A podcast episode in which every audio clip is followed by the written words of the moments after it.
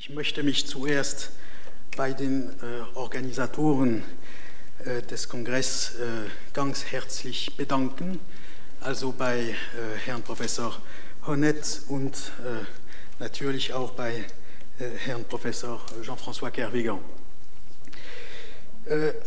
mein Vortrag ist über die soziale Freiheit nach Hegel,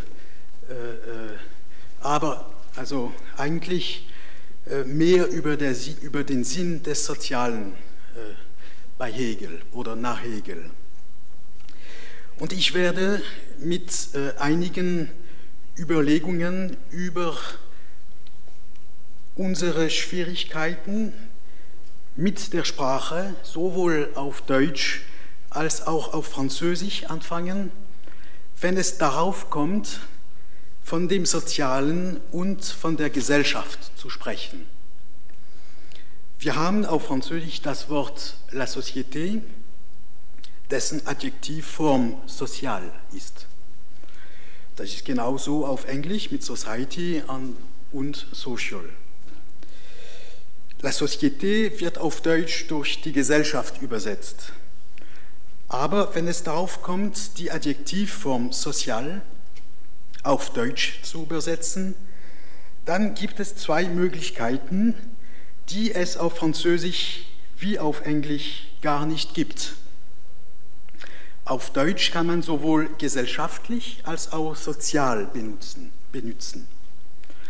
Für uns Franzosen bringt es große Schwierigkeiten mit sich, wenn wir zum Beispiel den folgenden Satz von Adorno übersetzen wollen. Ich zitiere Adorno.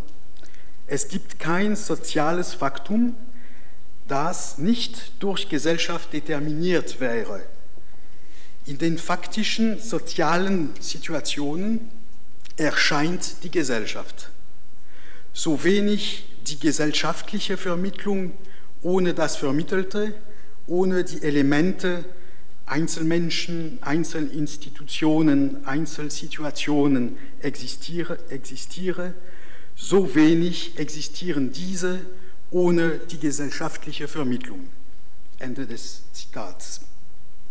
Das ist das, der, der Artikel Gesellschaft von Adorno. Es gibt überhaupt keine Möglichkeit, auf Französisch den Unterschied zwischen, zwischen den sozialen Situationen und der gesellschaftlichen Vermittlung zu tun und auszudrücken. Und wir werden von Situation sociale und von Mediation sociale reden.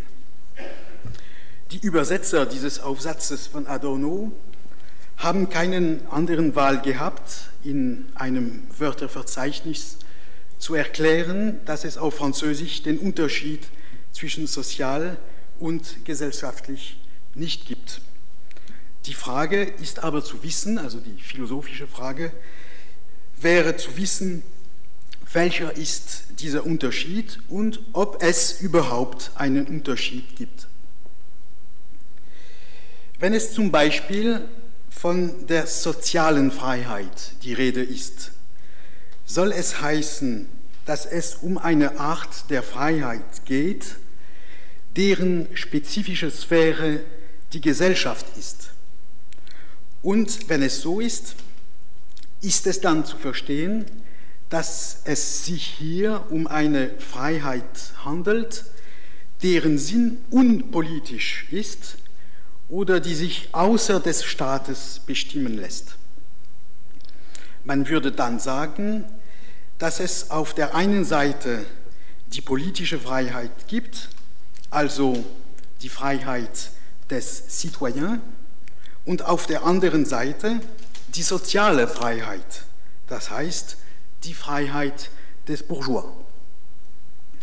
Unter diesen Umständen wäre es schon bei Hegel wie später bei John Dewey die Freiheit des Bourgeois in der Gesellschaft, also die soziale Freiheit, wäre wesentlich die individualistische Freiheit, die Freiheit des Individuums in seinem Verkehr mit anderen Privatindividuen.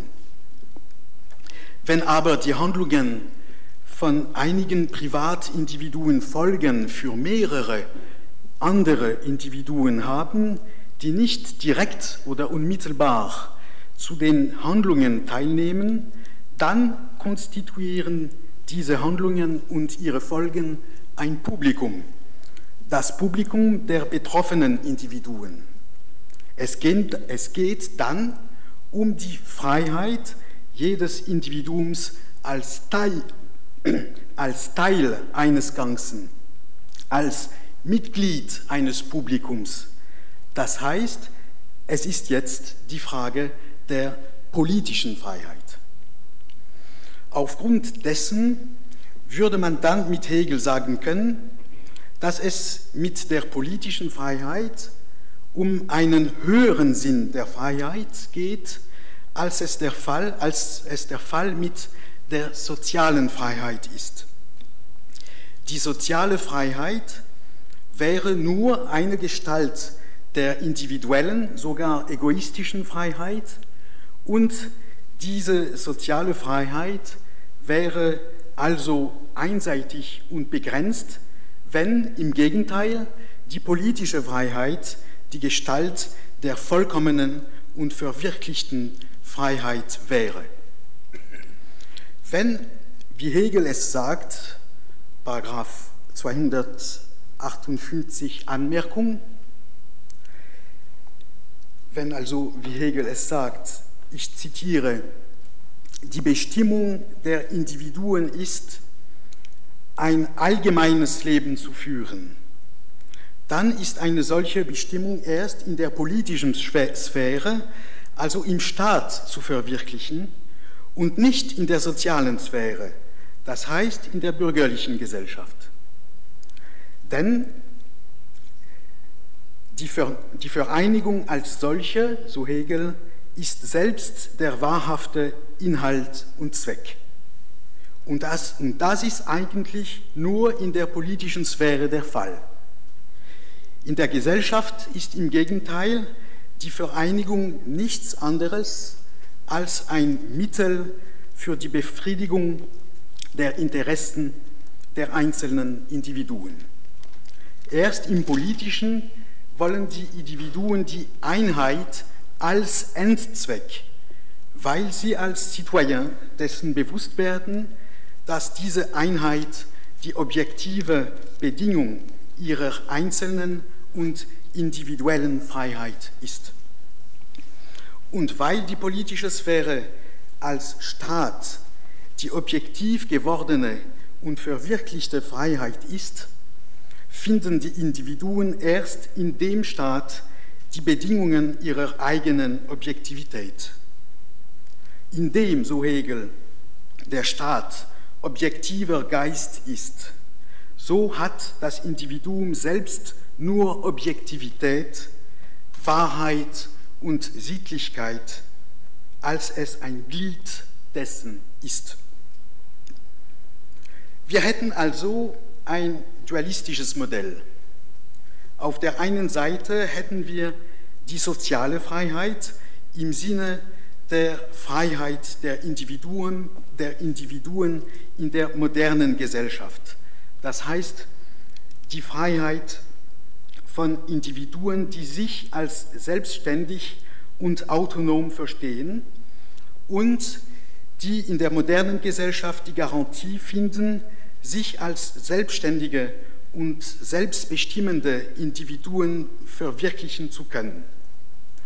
Während wir auf der anderen Seite die politische Freiheit hätten, das heißt die Freiheit derselben Individuen, diesmal aber als Mitglieder eines Ganzen angesehen oder als Individuen, die sich erst als freie und selbstbestimmende Individuen realisieren können, wenn sie sich als Mitglieder eines Gemeinwesens verstehen, das erst die objektiven Bedingungen einer solchen Freiheit institutionalisieren kann.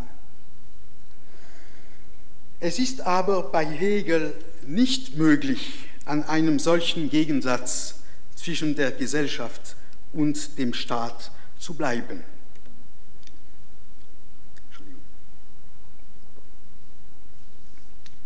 Und der Grund, warum das nicht möglich ist, ist, dass die Gesellschaft bei Hegel schon eine institutionalisierte Sphäre ist. Zwar ist es falsch, sich die Gesellschaft so vorzustellen, als wäre sie bei Hegel die Sphäre einer nur individualistischen und egoistischen Freiheit.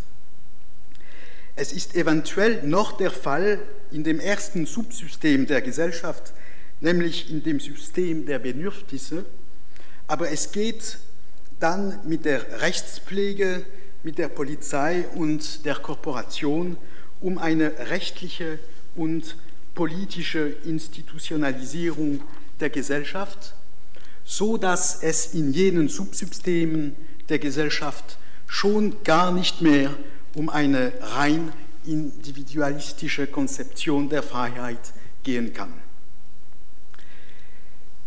Es ist unter diesen Umständen falsch zu meinen, dass es bei Hegel einen Gegensatz zwischen, den, zwischen dem Sozialen und der Gesellschaft als dem Unpolitischen auf der einen Seite und dem Staat oder dem Politischen auf der anderen Seite gibt. Wie Jean-François Kervegan es systematisch gezeigt hat, was Hegels Interesse immer erweckt hat, sind die Weisen der Politisierung der Gesellschaft oder die verschiedenen politischen Vermittlungen der bürgerlichen Gesellschaft. Das heißt, dass es für Hegel keinen Gegensatz der Gesellschaft mit dem Staat oder des Sozialen mit dem Politischen gibt, sondern eine gegenseitige Vermittlung des einen mit dem anderen. Wenn es aber bei Hegel um keinen Dualismus von der Gesellschaft und dem Staat geht, dann soll es auch heißen, dass wir nicht zu behaupten erlaubt sind, das Denken Hegels hätte in der Geschichte der Sozialphilosophie eine ganz wichtige Rolle gespielt, gerade weil Hegel einer der ersten Denker gewesen wäre, der einen Unterschied, einer, einen systematischen Unterschied zwischen der Gesellschaft und dem Staat gemacht hätte, obwohl ich das äh, ich selbst äh, mal geschrieben habe. Es ist sicher ganz klar, dass Hegel jene wichtige Rolle in der Geschichte der Sozialphilosophie gespielt hat, aber nicht auf diesem Grund. Wenn Hegel tatsächlich von grundlegender Bedeutung für die ganze Geschichte der modernen Sozialphilosophie gewesen ist, dann ist es meiner Meinung nach eher und vielmehr wegen seiner Erfindung des Begriffes der Sittlichkeit als wegen seiner Differenzierung zwischen dem Staat und der Gesellschaft. Diese Distinktion erscheint als vielmehr relativisiert bei Hegel als bei anderen Autoren, die Distinktion zwischen Gesellschaft und Staat.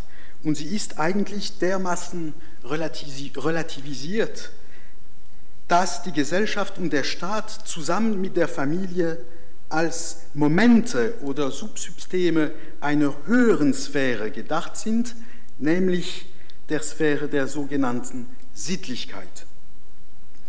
Für mich hat die Sittlichkeit genau den, den Sinn dessen, was man heute das Soziale nennen würde. Und wenn das Soziale von der Gesellschaft zu unterscheiden ist, was für uns Franzosen quasi unmöglich ist, dann ist es gerade, weil die Gesellschaft genau wie die Familie und der Staat ein Subsystem des Sozialen ist. Hegel hätte es also versucht zu zeigen, dass das Soziale in modernen Umständen wesentlich unter drei Formen seiner selbst erscheinen muss. Die Form der Familie, das heißt der modernen Familie, die Form der Gesellschaft, das heißt die Form der geteilten Arbeit der Ware als Produkt der Arbeit und des Markts als einer spezifischen, spezifischen modernen Form der Interaktion zwischen den Individuen und endlich die politische, die spezifische politische Form des Staates. Es sind hier für Hegel die drei notwendigen Formen der Institutionalisierung des Sozialen in der modernen Zeit. Die Frage ist zu wissen und zu bestimmen, in welchem Sinne diese Sphären des modernen Sozialen als notwendig angesehen werden können.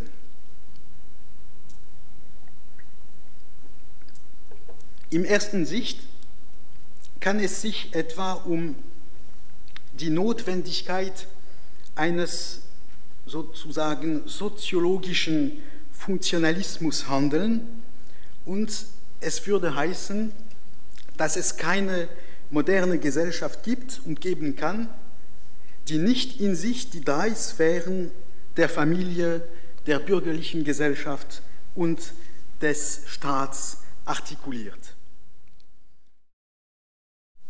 Hegel hat es versucht, die sittliche Sphäre im Ganzen als eine soziale Welt der zweiten Natur zu bestimmen und Hegel hätte gedacht, es wäre unmöglich, die Mechanismen der modernen Gesellschaft rationell zu erklären und zu verstehen, ohne die Hervorhebung jener drei institutionellen Komplexe der Familie, der Gesellschaft und des Staats und ohne die Beschreibung ihrer gegenseitigen Verhältnisse.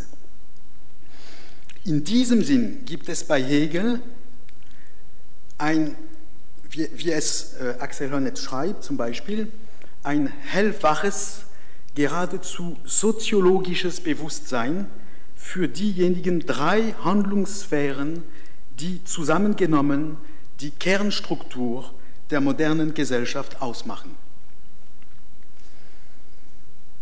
Es ist aber auch möglich, diese Notwendigkeit der Dreiteilung der Sittlichkeit in einem ganz anderen Sinne zu verstehen, nämlich nicht in dem Sinne von notwendigen Mechanismen der modernen Gesellschaften, sondern im Sinne von normativen Inhalten oder von moralischen Normen, die in den modernen Sozialverhältnissen einen Anspruch auf allgemeine Gültigkeit erheben. Unter diesen Umständen kann man dann sagen, kann man dann sagen dass Hegel die These vertritt, die sozialen Verhältnisse im Allgemeinen genügend begründungsfähige Moralnormen enthalten. Man versteht dann auch, warum das Soziale bei Hegel das Sittliche heißt. Oder anders gesagt, dass das Soziale bei Hegel nicht genau dasjenige der Soziologen, der Soziologen ist, wenn diese die Gesellschaft als etwas rein Positives, als etwas Gegebenes verstehen. Comme un fait, würde Durkheim sagen. Und da liegt auch der Grund, warum Hegel von der gesellschaftlichen Realität bzw. von der sozialen Realität stets nur als dem objektiven Geist gesprochen hat, weil sie als das Ergebnis der rationalen Durchsetzung von verallgemeinerungsfähigen Gründen aufgefasst werden muss.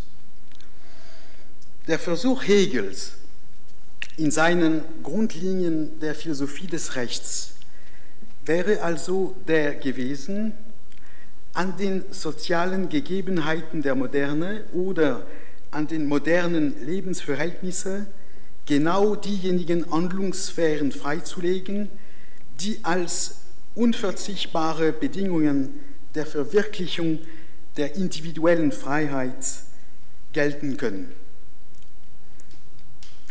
Axel Honneth hat es in seinem Versuch einer Reaktualisierung der Hegelschen Philosophie des Rechts ganz deutlich aufgezeigt, nämlich indem er zum Beispiel schreibt, dass es bei Hegel um eine, wie er sagt, äh, normative Rekonstruktion der modernen Sittlichkeit und ihrer verschiedenen Sphären geht, die sich auf der Überzeugung gründet, nach welcher die sozialen Lebensverhältnisse Moralnormen enthalten. Was also hier den Kern der Hegelschen Sozialphilosophie bildet, wäre diese Gleichsetzung des Sozialen mit, der Sittlich, mit der Sittlichen, mit dem Sittlichen. Was zum Beispiel die drei Sphären der Sittlichkeit betrifft, ist es möglich, bei Hegel sowohl von einer sozialen Verkörperung der Sittlichkeit als auch von einer sittlichen Verkörperung des Sozialen zu sprechen. Das heißt nämlich, dass diese drei Sphären sich als die sozialen Praxisbereiche verstanden lassen, die in der modernen Gesellschaft die Verwirklichung individueller Freiheit ermöglichen. Hegel hat die Sittlichkeit als das Soziale und das Soziale als Sittlichkeit verstanden. Anders gesagt, er hat das Soziale sowohl als Gegenstand einer Theorie der Gesellschaft, so dass zum Beispiel das Soziale aus den Mechanismen seiner Reproduktion zu verstehen ist, als auch und außerdem als Gegenstand einer normativen Rekonstruktion verstanden, indem das Soziale von den Akteuren mit moralischen Erwartungen investiert ist. Es wäre deshalb legitim zu denken, dass es sich bei Hegel um eine normative Strukturanalyse der modernen Gesellschaft handelt.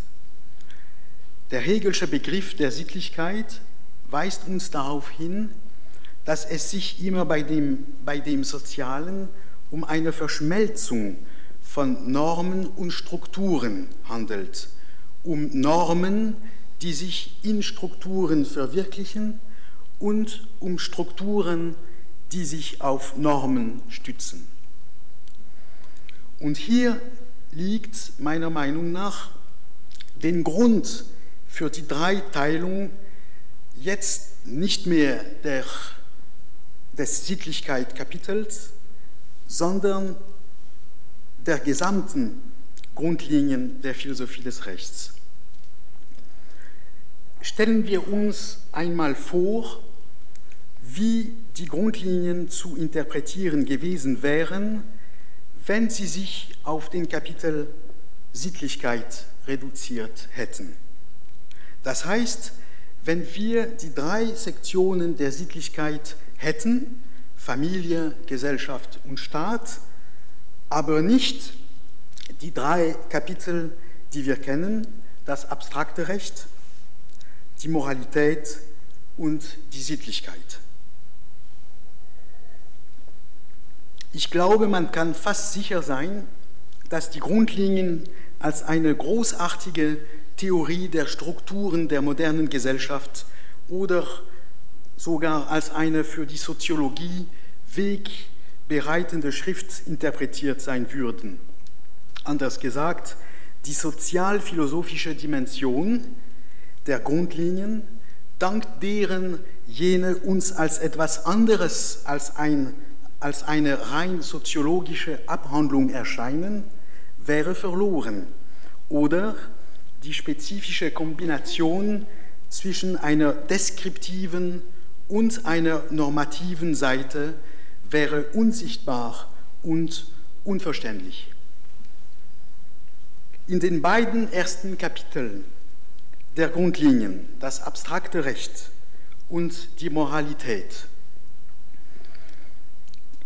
Kapiteln, von denen Jean-François Kervegan zum Beispiel sehr oft sagt, dass es merkwürdig, dass es solche Kapiteln in, in einer Theorie Objekt, des objektiven Geistes gibt. Also in den beiden ersten Kapiteln der Grundlinien geht es für Hegel darum, die normativen Komponenten festzulegen, die dann es uns erlauben werden, die Sittlichkeit nicht nur als eine gesellschaftliche Ordnung zu verstehen, sondern auch als eine soziale Wirklichkeit. Das heißt, als eine Wirklichkeit, die ja in verschiedenen Strukturen und Subsystemen besteht, aber die sich auch auf rechtliche und moralische Normen gründet. Es gibt nämlich nach Hegels Konzeption rechtliche und moralische Normen, dank deren die sozialen Verhältnisse sich nicht einfach auf eine rein funktionalistische Ordnung reduzieren und reduziert sein können, sondern sich als eine sittliche oder soziale Ordnung darstellen. Die erste Komponente ist eine rechtliche und besteht in der, in der Selbstverständigung eines jeden als Rechtperson, das heißt als reiner Träger von abstrakten Rechten. Es geht hier um die Bedingungen, die zum Beispiel es ermöglichen, dass verschiedene Rechtspersonen miteinander in einer Beziehung der Gleichberechtigung einen Vertrag abschließen, zum Beispiel einen Arbeitsvertrag.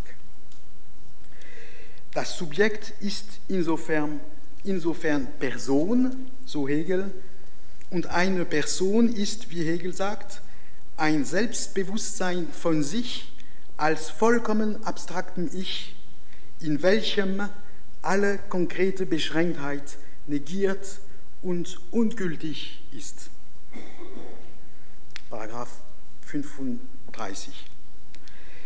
Die zweite Komponente ist, wie man, wie man es weiß, eine moralische und sie besteht in der Anerkennung jeder nicht nur als abstrakter Persönlichkeit wie in der Rechtssphäre, sondern auch als autonomer Subjektivität. Es geht hier nicht nur um die Selbstständigkeit jeder Person, sondern um die Autonomie jeder Subjektivität, das heißt um die Möglichkeit für jeden als Subjekt seiner eigenen Handlungen zu gelten.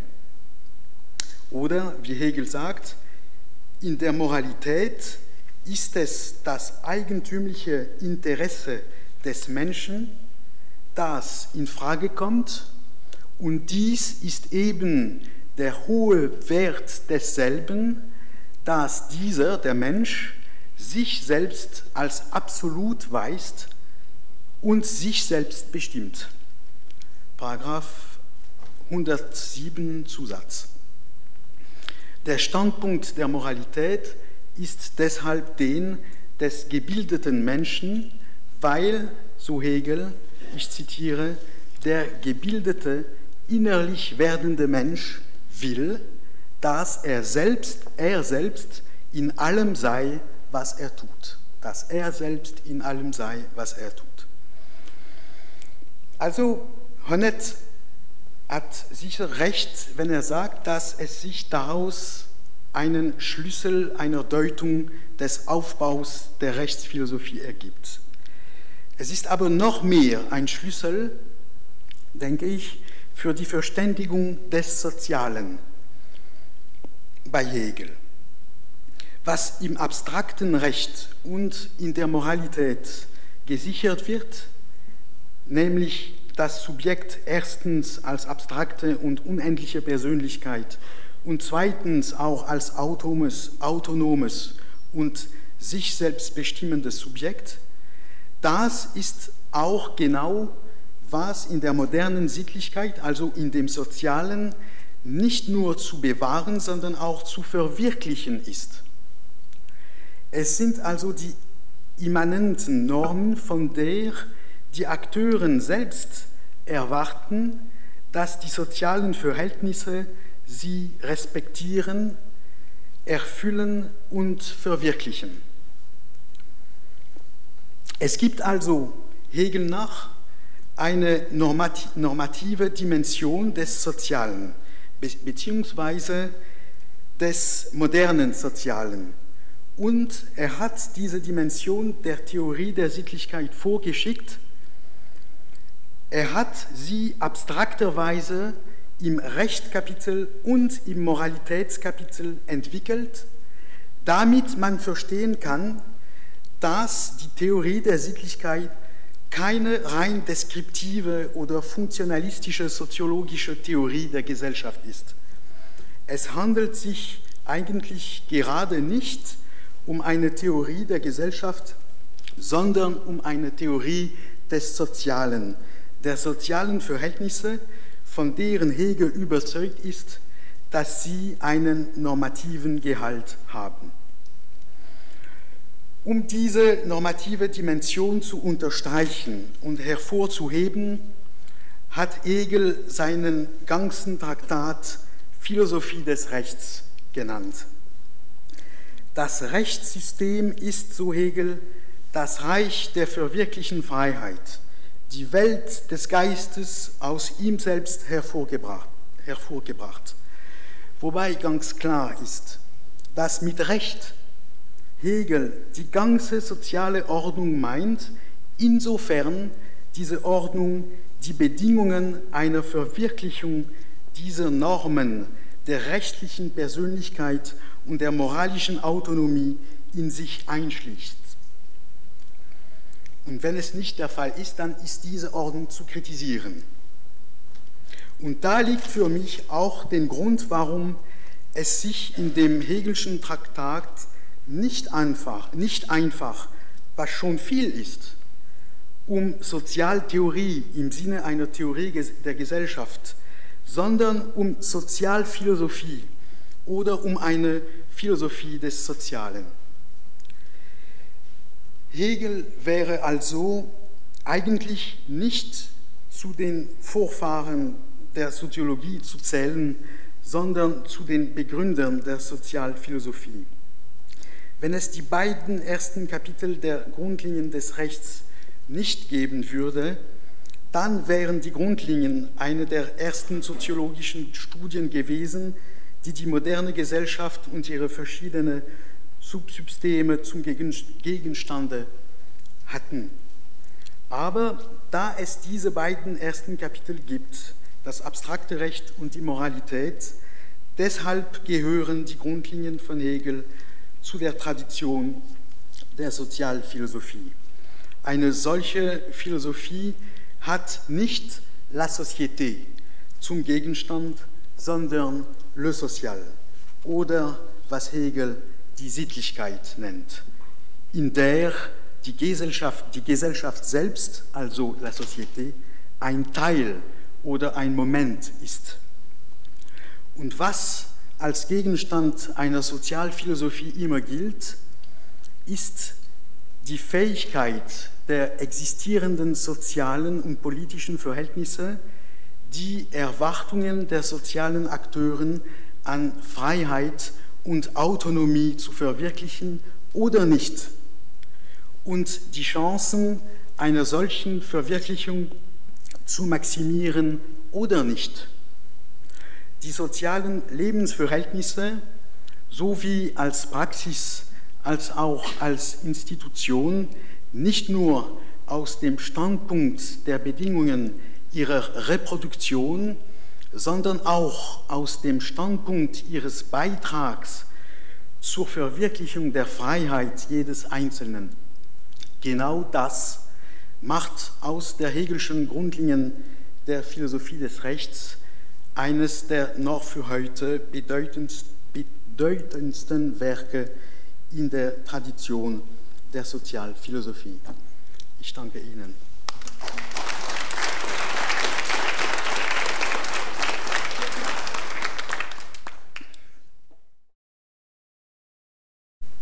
Ja, mein Name ist äh, Wolfram Chemnitz.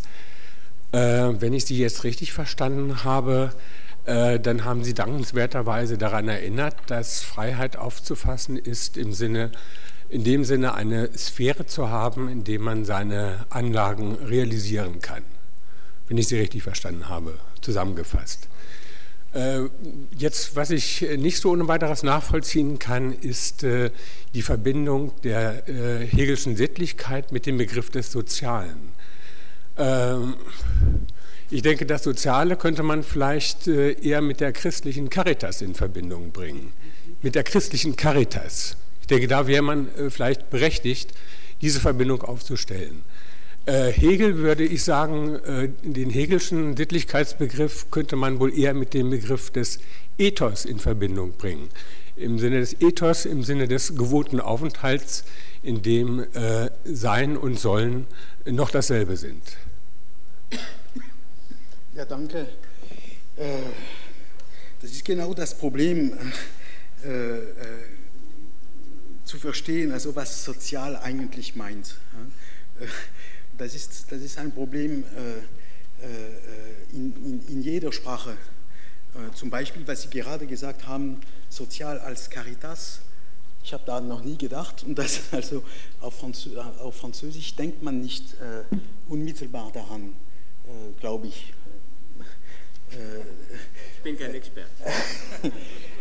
aber also, was, ich, was ich da versucht habe, ist also aus Hegel, mit Hegel, äh, ein Begriff des Sozialen zu, zu, zu, zu bauen eigentlich. Ja? Äh, äh, also wenn, wenn möglich ist, wenn das möglich ist. Ja? Und ich, also, ich glaube schon, dass, dass, dass, dass, man, dass man das, was man mit dem Sozialen äh, äh, denkt,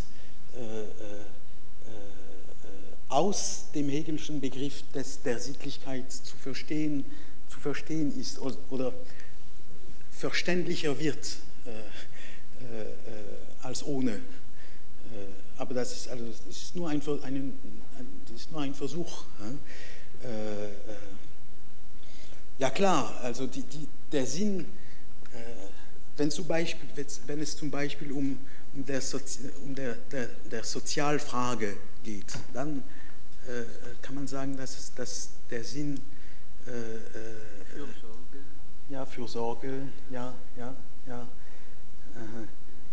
Ja, also das, das gibt, es, es ist im, im, Begriff des Sozialen und man, man, sieht sofort, dass, dass, also, dass diese normat, normat, normative Seite des, des, des Begriffs sozial gibt. Äh, äh, aber äh, der Begriff hat auch eine, eine, eine andere Dimension und nicht nur also eine normative, aber auch eine deskriptive Dimension. Und das, sieht, das hört man vielleicht, also wir Franzosen mehr, wenn wir, wenn wir sehr oft le social für la société sagen. Was ich, sagen, was ich hier sagen wollte, ist, dass es vielleicht zwei verschiedene Begriffe gibt hier, wo man oft, sehr oft nur äh, äh, an einem einzigen Begriff äh, denkt. Ja, bevor ich zum nächsten Frage, äh, bevor wir zum nächsten Frage kommen, wollte ich darüber eine kleine äh, äh, terminologische Frage erwähnen. Also man hat versucht, also das mache ich in Anspielung an dem Anfang des Vortrags, wo Herr Fischbach die Schwierigkeiten, also das war auch der Leitfaden des Vortrags, die, die Schwierigkeit, diese Unterscheidung von äh, gesellschaftlich und sozial zu Rechenschaft zu geben und, oder zu übersetzen. Es gibt Versuche, in, zum Beispiel in der französischen, in, in einer gewissen Tradition des, der französischen Soziologie, hat man, äh, hat man die Unterscheidung zwischen sozial und societal eingeführt. Aber ich glaube nicht, äh, es gibt ähnliche Sachen im, im englischsprachigen, äh, in der englischsprachigen Soziologie. Aber ich glaube, dass auch das würde nicht deine, deine begriffliche Unterscheidung Rechenschaft geben. Aber man, man spürt auch in solchen äh, äh, Versuchen eine gewisse Unzufriedenheit mit der, mit der üblichen Terminologie. Und so spürt man etwas von dieser Unterscheidung von sozialen und, und gesellschaftlichen. Also societal ist für mich auf Französisch bis jetzt noch kein Begriff. ja, aber, also, ja, aber bei, bei, in einer gewissen äh, Tradition der Soziologie mhm. hat man das eingeführt, um irgendwie mhm. äh, ja, diese, diese Unterscheidung von äh, mhm. sozial, sozial und gesellschaftlich. Mhm. Also es gibt soziale Probleme, äh, des Probleme sociaux et des Probleme sociétaux. Äh, das, äh, was das eigentlich bedeutet, weiß niemand, aber das. Ja, ja, das, gerade das wollte ich sagen. Also wir, wir, aus Hegel könnten wir sagen, dass societal wäre für gesellschaftlich. Ne? Mhm. Also das ist, Peut-être, oui. und, und sozial für, für, äh, für das Sittliche, ne? das ich, was ich sagen Also sollte. Ethik sollten ja, wir sagen. Ja, aber, aber, jetzt kommen wir zur zweiten äh, Frage. Bitte kommen Sie zum Mikrofon. Ah. Ja, äh, mein Name ist Jochen Schäfers. Ich habe ähm, mir bei Ihrem Vortrag gedacht, ähm, diese Kritik an dem Verhältnis von sozial bei Hegel, was man unter sozial verstehen könnte, und der, ich würde mal sagen, äh, wenn ich das mal so ungefähr versuche zu verstehen, dass man die Sphäre des Sozialen viel weiter fassen muss als das, was bürgerliche Gesellschaft meint. Ja. Ähm, ist es nicht so, dass Sie da eigentlich auch ganz stark anschließen können an äh, klassische Hegel-Literatur im Prinzip, an Positionen der letzten 30 Jahre?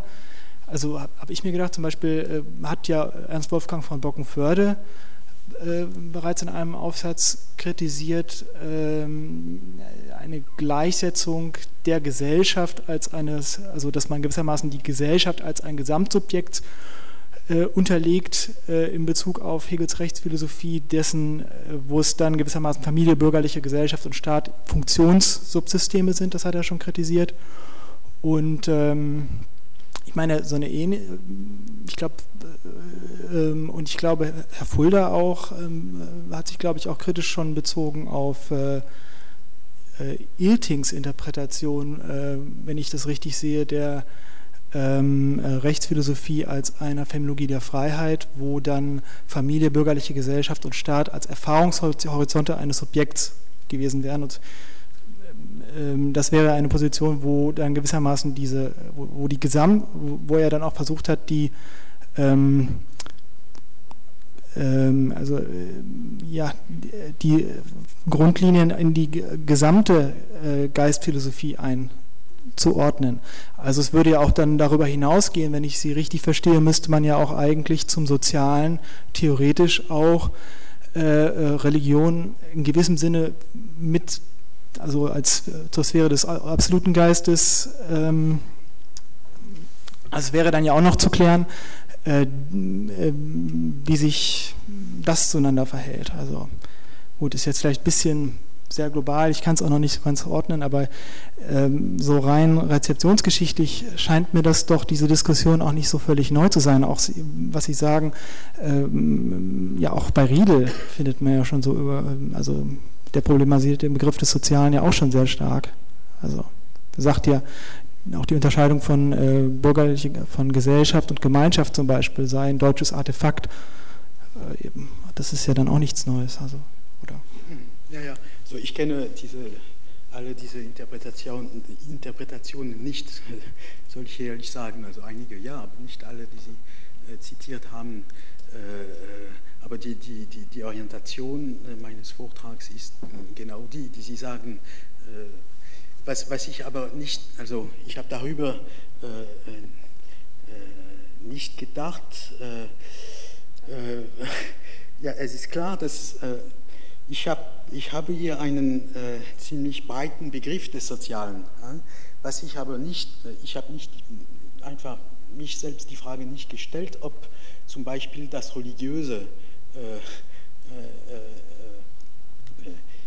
in dem Sozialen so begriffen kommt oder nicht oder draußen bleibt. Das wäre also eine also sehr, sehr wichtige Frage. Das habe ich nicht, nicht selbst ge ge gestellt bis jetzt.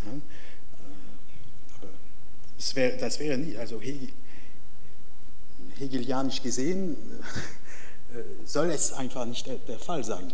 Also äh, mit der Religion sind, sind wir im, im, absoluten Geist, also nicht im, im, im, im sittlichen Geist eigentlich. Also das ist eine ganz große Frage, diese Frage der Artikulation zwischen dem objektiven und absoluten Geist. Also das, die Frage werde ich nicht hier nicht äh, äh, äh, ähm, hier stellen.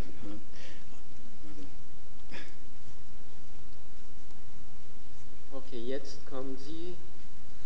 Hallo, äh, ja, mein Name ist Sebastian Stein. Ich wollte noch mal fragen wegen des Unterschiedes zwischen dem. Entschuldigung, können Sie bitte ah. den anderen Mikrofon benutzen, denn von dort hört man sehr schlecht eigentlich. Hallo? Ja. Ja, hier ist, es ist schon besser. Ja. besser.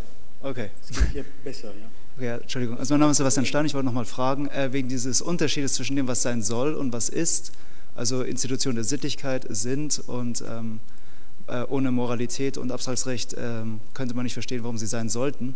Äh, das scheint mir dem äh, Hegelschen Anspruch zu, wider sorry, zu widersprechen. Äh, dass er doch er sagt, er beschreibt die Idee des Rechts und alle ihre Institutionen ähm, und damit auch ähm, nicht nur, was gerade existiert oder was gerade da ist, sondern auch was sein soll. Und in dem äh, Sinne sowieso klar ist, dass die Institutionen der Sittlichkeit äh, sein sollen in ihrer höchsten Idealität. Ähm, wenn er jetzt Moralität und abstraktes Recht nicht erwähnen würde, könnte man einfach sagen, dass seine Beschreibung der Idee unvollständig sei aber dass aufgrund seiner Methode und seines Anspruchs, die Idee des Rechts zu beschreiben, äh, schon gegeben ist, dass alles, was er beschreiben wird und was er auch in der Rechtsversuch zu, äh, zu beschreiben versucht, ist und sein soll. Also ich verstehe einfach nicht, wie, wie Sie den Unterschied nochmal ziehen. Bin nicht sicher, äh, ganz richtig zu, äh, zu, äh, verstanden zu haben, aber also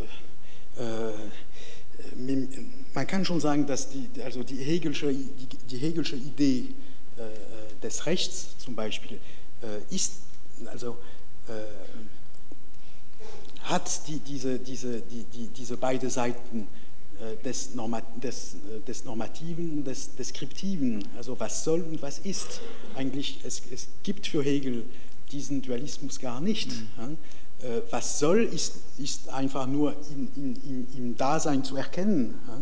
Und, und was ist, ist genau der, äh, äh genau der Prozess äh, äh, äh aus, aus dem, was, das, was, was soll, geschieht.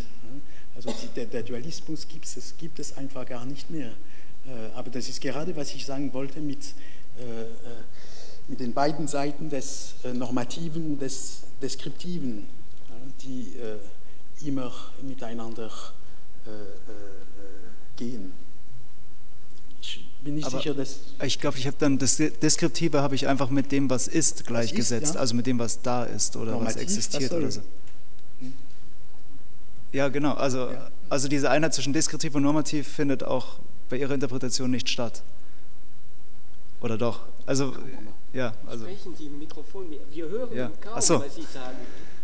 Also äh, was, für, was für einen Unterschied ziehen Sie zwischen dem ontologischen Status der Institutionen, der Sittlichkeit und äh, den Institutionen der Moralität und des abstrakten Rechts?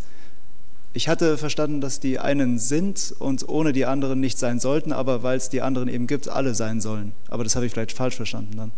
Ja, ich glaube, das ist ein Missverständnis. Ja. Äh, denn er will auch.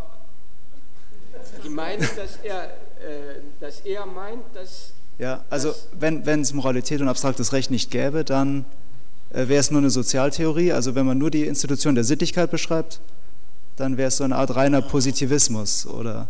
Nein, aber was, ja. er, was er, also die These, die er vertreten hat, so, sofern ich verstanden habe, ist, dass äh, der Begriff der Sittlichkeit, äh, also des Sozialen, notwendigerweise die äh, abstrakten normativen Komponenten des Rechts mhm. und der Moralität äh, einschließt. Und, und, und zwar aus notwendigerweise, weil sonst der Begriff der, der Sittlichkeit keines echten Begriff der, des Sozialen sein könnte. Genau. Habe ich richtig verstanden? Ganz genau. Okay, alles klar, vielen Dank. Und jetzt Louis Carré. Ja, Also, äh, mein Name ist ja, in der Tat Louis Carré. Äh, ich, poser la question en français, si vous oui, préférez. non, si, si. Mais, mais parlez dans le micro, je vous en supplie. Alles klar. Ähm, ich möchte eigentlich überzeugt werden von Ihrer Gleichsetzung von Sozialen und Sittlichen.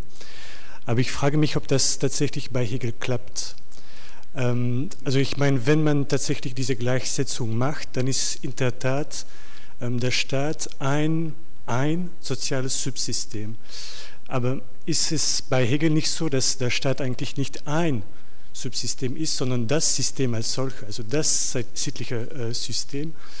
Ähm, insofern, also zum Beispiel in der, äh, in der Vorrede zur Rechtsphilosophie schreibt er dann auch, der Staat, das sittliche Universum. Das heißt, Sittlichkeit mündet in dem Staat, mündet in dem Politischen. Und insofern gibt es dann auch keine ähm, sittliche Beziehungen zwischen den Staaten im Plural. Also insofern bin ich, ich möchte ganz gern, dass das, diese Gleichsetzung funktioniert, aber ist es wirklich der Fall bei Hegel? Ja, also ich würde sagen, dass also äh, der, der, der Staat äh, äh, äh, erscheint hier also als eine Form des Sozialen. Klar, wie, wie, genau wie die, wie die Familie oder wie die Gesellschaft, die bürgerliche Gesellschaft. Aber das, es, es ist auch, der Staat ist auch der Ort, wo das Soziale äh, äh von sich selbst bewusst wird. Das kann man auch so, aussagen, so sagen. Das Soziale wird äh, von sich selbst oder über sich selbst klar und bewusst als Staat, als äh, politische Institution. Äh, also das geht mit, mit, so kann man sagen, äh, dass äh, der Staat ein, eine Form des Sozialen ist, aber nicht irgendwelche Form, sondern die, wo das Soziale über sich selbst und von sich selbst bewusst wird. Das schlage ich vor. Okay, gibt es andere Wortmeldungen? Nein? Dankeschön.